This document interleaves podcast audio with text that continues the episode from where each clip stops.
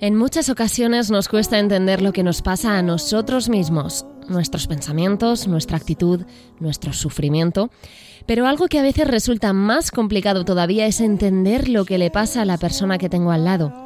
En el anterior capítulo hablábamos de ansiedad, de sus síntomas, de cómo vivir con ella, pero hoy hablamos de cómo acompañar a alguien que la tiene. Cómo entender a la persona que tenemos al lado, a una madre con ansiedad, un padre, una pareja, un amigo, una hermana. Ponernos en la situación de alguien que la padece puede ser difícil, igual que lo puede ser saber qué decir y sobre todo qué no decir.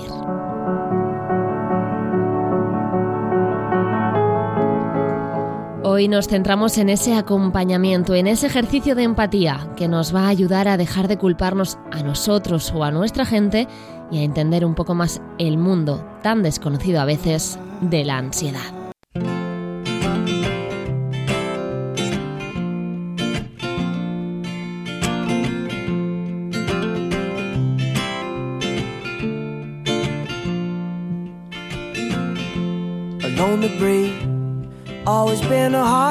María José Santiago, hola de nuevo, ¿cómo estás? Hola Marta, qué guay poder estar aquí otra semana más contigo. Así es. Eh, bueno, vamos a entrar en materia. En el capítulo de la ansiedad, aunque ha sido general, ha llegado a mucha gente y, bueno, esperamos que haya ayudado, aunque sea un poco. Pero bueno, vamos hoy a ponernos en la piel de la otra persona. No de quien padece ansiedad, sino de quien está al lado de la persona que la padece, ¿no? Exacto, Marta, y creo que esto, es un tema que, bueno, yo lo considero súper importante porque nos podemos encontrar en esta situación y no saber muy bien qué hacer. Eh, y eso puede causar muchísima impotencia, ¿no? Entonces, saber ciertas cositas que comentaremos hoy puede ayudar a muchas personas de nuestro alrededor. Sobre todo, cómo empatizar con ellas, ¿no? Pues entender sin juzgar lo que le pasa a la persona que acompañamos es algo básico. Buscar información sobre la ansiedad, preguntarles por lo que piensa o por lo que está sintiendo en ese momento, también puede facilitar que lleguemos a entender y, empatizar ¿no? con lo que le está pasando a esta persona.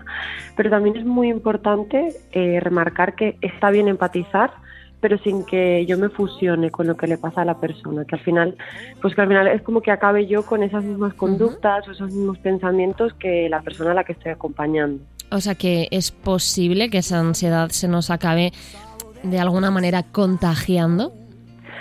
Sí, de hecho puede pasar que la persona se acabe como metiendo tanto en ese acompañamiento que pueda acabar con ciertas conductas, ciertas sensaciones que la persona que tiene la ansiedad eh, como si se las transmitieran, ¿no? Así que yo creo que es importante estar atentas para que aprendamos a identificar si eso me está pasando y a separarlo, ¿no? Poner un stop si esto pasa. Hablabas antes, María José, de no juzgar. Y eso es complicado cuando no entendemos lo que está pensando la otra persona o por qué lo piensa así. Mm, creo que es importante saber qué decir en esas situaciones o qué no decir, ¿no? Cuando, como hablábamos al inicio del capítulo. Exacto, yo creo que aquí el, el, que, el que no debemos decir es igual de importante que el que podemos decir. Las frases, bueno, hay ciertas frases, ¿no? De que se escuchan mucho, ¿no? De qué dramática o qué exagerada o esto no es para tanto, siempre estás igual, ¿no? Deja de preocuparte. Esto no ayuda nada a la persona y solo hace que estigmatizar e invalidar las emociones que la otra persona está sintiendo, ¿no? La persona no se siente comprendida, se le minimiza todo el rato lo que le pasa cuando lo vive de una forma muy intensa. Además de que esto genera que se le ponga mucha presión y que lo que puede ocasionar es que se le genere más ansiedad todavía y que se acabe aislando, ¿no? Entonces, ¿qué tipo de frases sí que podemos decir, ¿no? ¿Qué, qué frases pueden ayudar? Pues algunas como el que necesitas de mí, en qué puedo ayudarte, aquí me tienes, lo que sientes es importante para mí, puedes contármelo, ¿no? El, darle ese espacio a la persona a que pueda hablar de cómo se siente, que pueda expresarlo, pueda sacarlo y, acompañarla ¿no? en ese cómo se siente a hacer cosas.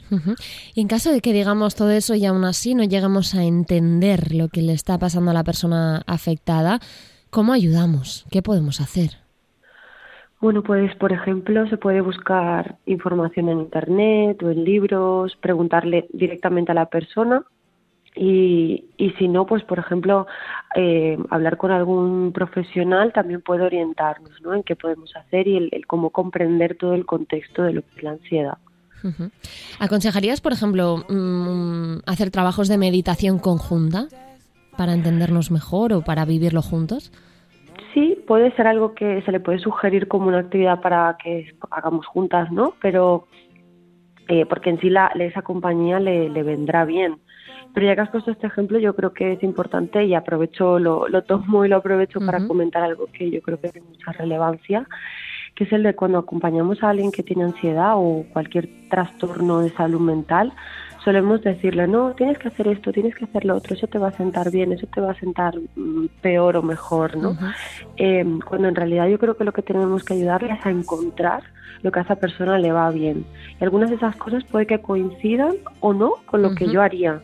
Entonces, pues esto en, referencia a lo de la meditación, pues preguntarle, ¿no? ¿Crees que esto te haría bien o quieres probarlo un día y ver cómo te sienta? Yo te acompaño, ¿sabes? Un poco el, la posibilidad que también decida y también sea la, la, persona la que tome la decisión de decir qué, le apetece o qué le va bien hacer. Marijo, echo de menos nuestra libreta para apuntar. Eh, ¿Algún tip que podamos anotar para acompañar bien a una persona? ¿Algo a seguir concreto? Sí, bueno, yo voy a enumerar algunas cosillas, así que podemos pillar esa libretita de lo primero podemos preguntarle qué cosas le sirven para calmar la ansiedad, ¿no? Como comentábamos antes.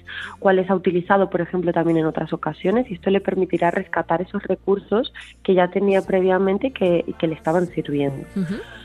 Por otro lado, podemos ayudarle a racionalizar el problema, ayudarla a volver al presente, ¿no? Eh, hemos comentado en el, en el capítulo anterior que la ansiedad suele estar la persona muy en el, en el futuro, ¿no? En, otro, en otro tiempo verbal. Entonces, podemos ayudarle a volver al presente y a dejar de anticipar lo que está pasando en el futuro. También cuando haga algún progreso, cuando haga algún cambio, de un pasito hacia adelante, ¿no? Hay que reconocerlo y celebrarlo. A mí me gusta mucho y que se pueda poner esta luz sobre lo que vamos haciendo por nuestro bienestar y le demos ese espacio de reconocimiento, ¿no? Porque eso aparte aumenta esa motivación por el cambio. Por otro lado, si la persona no va a ayuda profesional, a una psicóloga, pues se le puede sugerir ¿no? que es un buen momento para hacerlo y si lo hace, preguntarle qué tal va, ¿no? Si esa persona previamente ya está acudiendo a algún profesional de salud mental, preguntarle qué tal está yendo, qué, está aprendiendo, qué herramientas le están sirviendo, ¿no? Eso también le puede ayudar a refrescar esas herramientas que, que, ha estado trabajando. Y por último, y yo creo que no menos importante, es el hecho de que cuando estamos acompañando a una persona que tiene ansiedad o cualquier trastorno de salud mental, es muy importante que también cuidemos, nos cuidemos a nosotras mismas, ¿no? Eh, esto, el acompañar a alguien puede ocasionar pues que estemos muy cansadas, que estemos desgastadas, por lo tanto yo creo que es muy básico el que encontremos un espacio nuestro de desconectar, de hacer un reset y muy importante sin sentir culpa por hacerlo.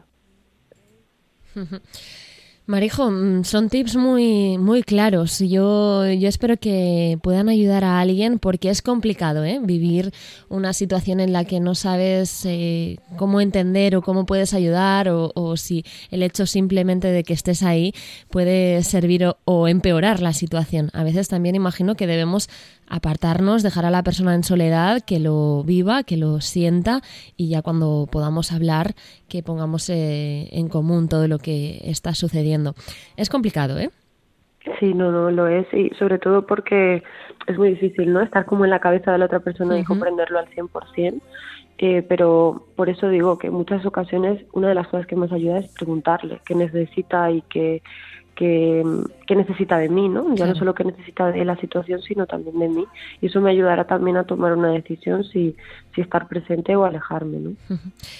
María José Santiago, no sé si podemos adelantar el tema del siguiente capítulo. Pues sí, mm, me parece que, que habíamos pensado hablar sobre el síndrome de la impostora. ¿no?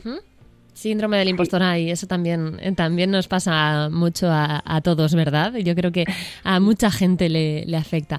Bueno, pues en el próximo capítulo hablamos de qué es y, de cómo podemos manejarlo si lo estamos viviendo. María José, gracias, como siempre. A ti, Marta, y a todos los que nos estáis escuchando, un abrazo fuerte.